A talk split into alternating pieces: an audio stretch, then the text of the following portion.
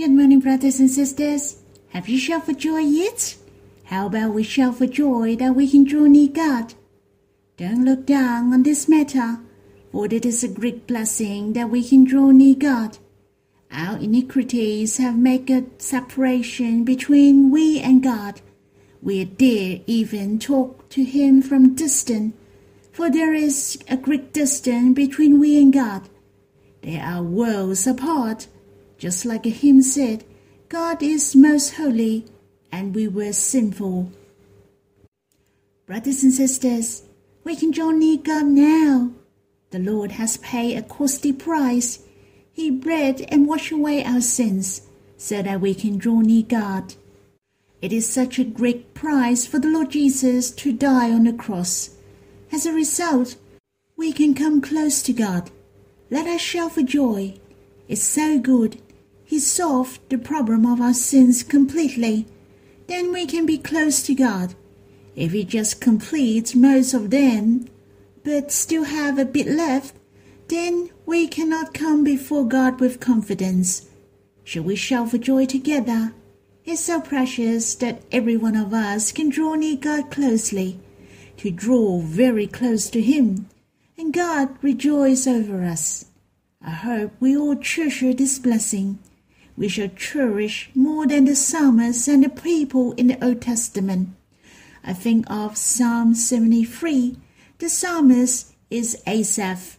He really cherished to draw near God. Not that he didn't have difficulty. He did have difficulties.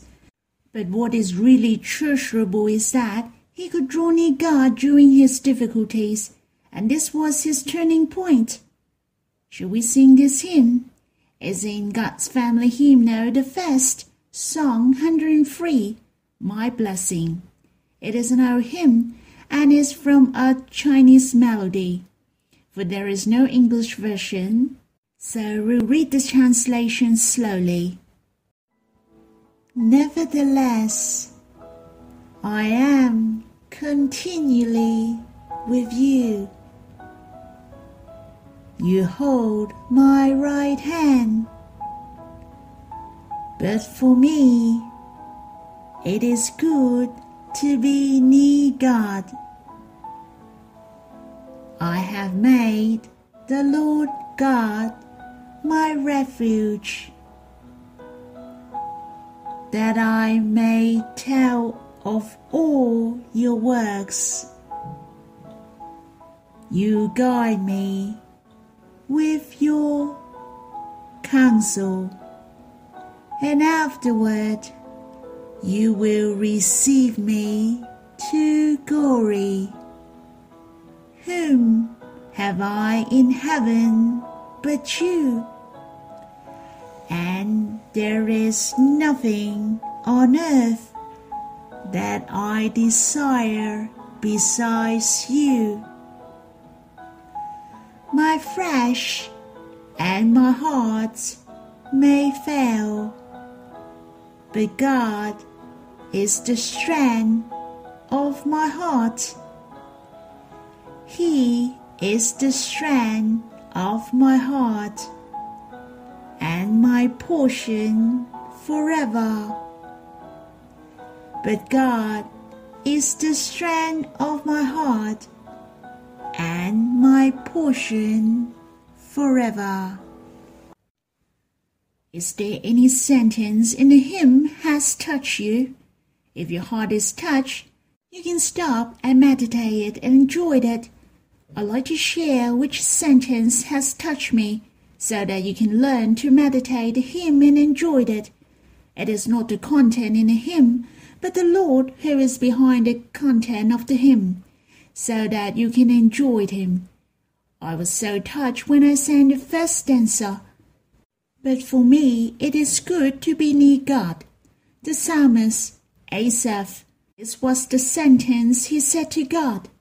It seemed he reminded himself continually, It is good for me to be near God. I shall learn from him and remind myself continually, It is good for me to be near God. It is not a responsibility to draw near God. It is not the burden of Christian. or the law that we have to keep. It is my happiness to draw near God. It is my enjoyment. And that's not all. In fact, the word in this psalm, it is good, is not strong enough. If you look at the original scripture, the word was using the best, better, or more beautiful. That means it is far more beautiful for me to be near God. It is the best thing for me. Brothers and sisters, it is not to seek any benefit for us to draw near God. The best thing for drawing near God is to build up a relationship with Him, to experience Him. When you read this psalm, you'll find it is so personal. It is like the world of the psalmist and God only.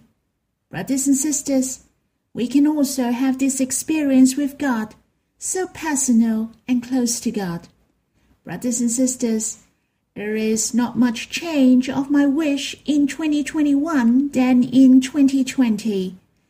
I still want to have my heart linked to the Lord's heart, to experience my life with Him, to link my heart with His in the ministry, to have many intimate fellowship with the Lord, that I can understand Him well and know Him well, to know what He wants in His heart. And this is my wish I really want to experience Him this way in my life on earth. There is nobody on earth can closer with me than this, that my heart are closely connected with His heart.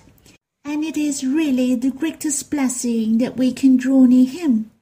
I hope you can experience deeper in drawing near God this year. Shall we sing this hymn again? I hope your heart is also sure that there is nobody in the world can be closer with you than the Lord Jesus, whom is the closest with us. To read your mind is really the greatest blessing to draw near Him. I hope this year can experience deeply in drawing near God. Shall we sing this hymn again? I hope your heart is so sure that there is no one else on earth whom you desire but Him and only God is your blessing. May the Lord bless you. After singing this hymn, we'll worship together. Nevertheless, I am continually with you. You hold my right hand, but for me it is good to be near God. I have made the Lord God my refuge, that I may tell of all your works. You guide me with your counsel, and afterward you will receive me to glory. Whom have I in heaven but you?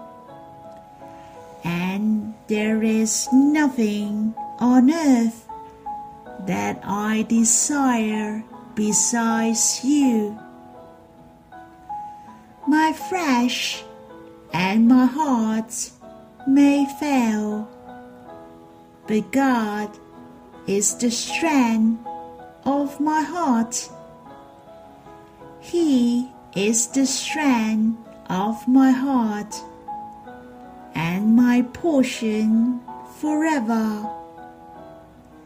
But God is the strength of my heart and my portion forever.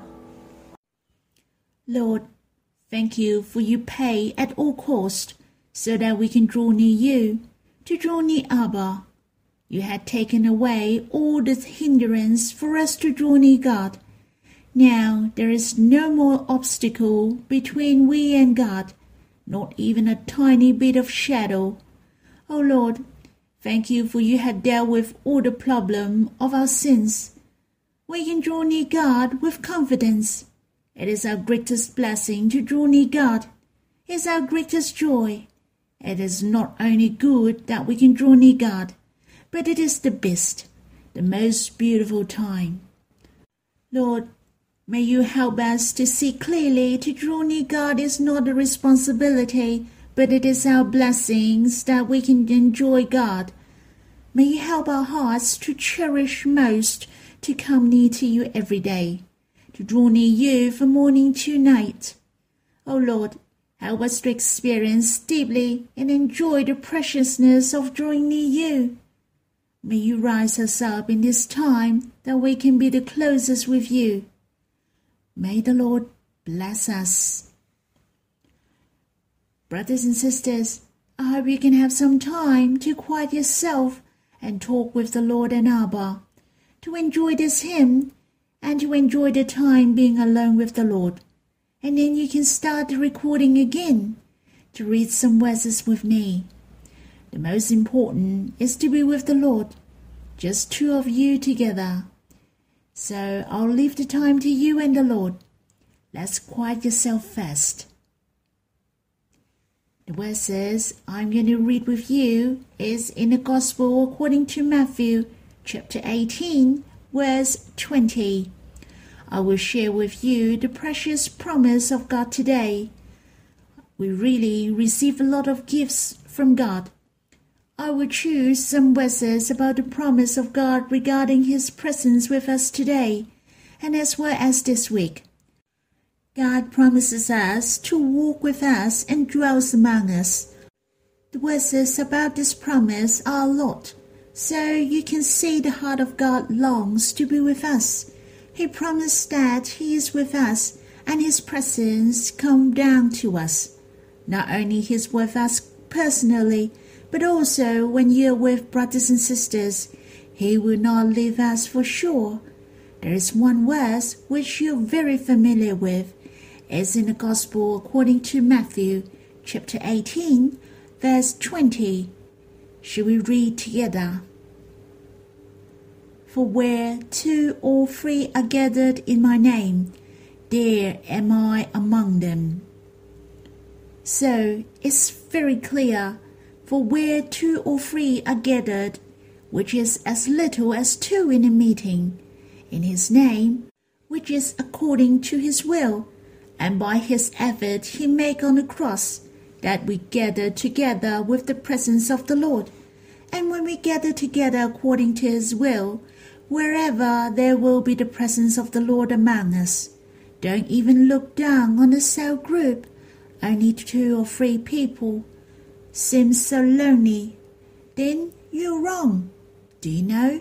As long as your hearts come together before the Lord and to trust in what He has accomplished, the most glorious truth appeared, and that is the infinite, the Almighty One is with us. Your cell group is the most glorious cell group in the whole universe, for we have the Lord Himself. As long as every one of us believe in this truth and enjoy this truth, I can tell you, everyone in this cell group will be the most satisfied, and the Lord's heart is the most satisfied as well. For this is promised by the Lord to us. Are you not believing this? If you believe, then you shall enjoy this promise as much as you can. Try your best to have the cell group with brothers and sisters. You shall join the meeting as much as you can. You will enjoy the glorious presence with God, which you cannot experience with God alone. Do you ever think you can draw near the Lord alone and that's fine? Of course, it is important to draw near God but there is one thing which is necessary is that the presence of God in the meeting, and there is no substitute at all. And from the verses, the Lord really encourages us to come together. The Lord Himself really wants to be with us. Let's think the least number of people, even two, He will come to us. So you see how much He wants to be with us and how much He longs for us to be with brothers and sisters. And this is the heart of the Lord. And this is how I encourage myself when I go to the meetings or go to the cell group. I want to be with brothers and sisters. then I think the Lord is present among the brothers and sisters. And every time the Lord is the most active and lively. I can enjoy the presence of the Lord when I draw near Him. He will teach me and help me. He will stick my heart together with brothers and sisters' heart. This is my heart when I go to the meeting, and this is the great help to my spirit. On the other hand, I like to talk in these promise of the Lord. The Lord mentioned, gathered in my name. I've mentioned earlier, it is according to His will to trust in Him, especially for what He had accomplished, so that we are qualified to join the gathering.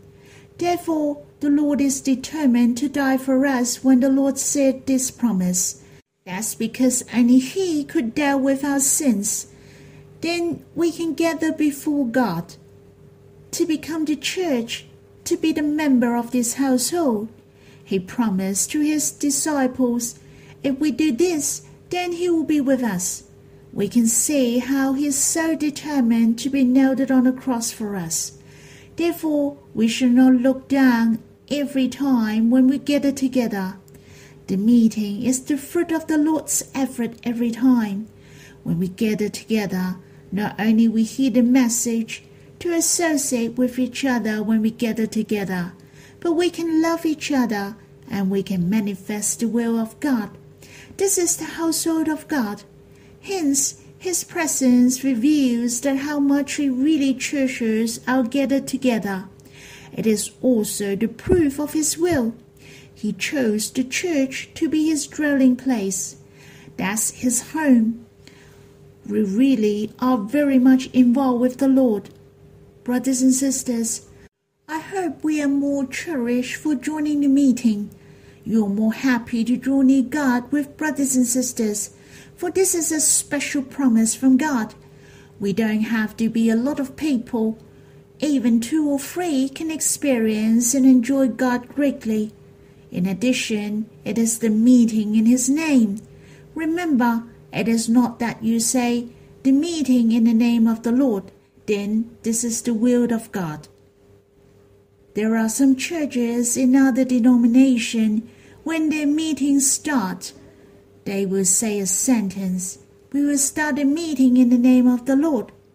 Don't get it wrong.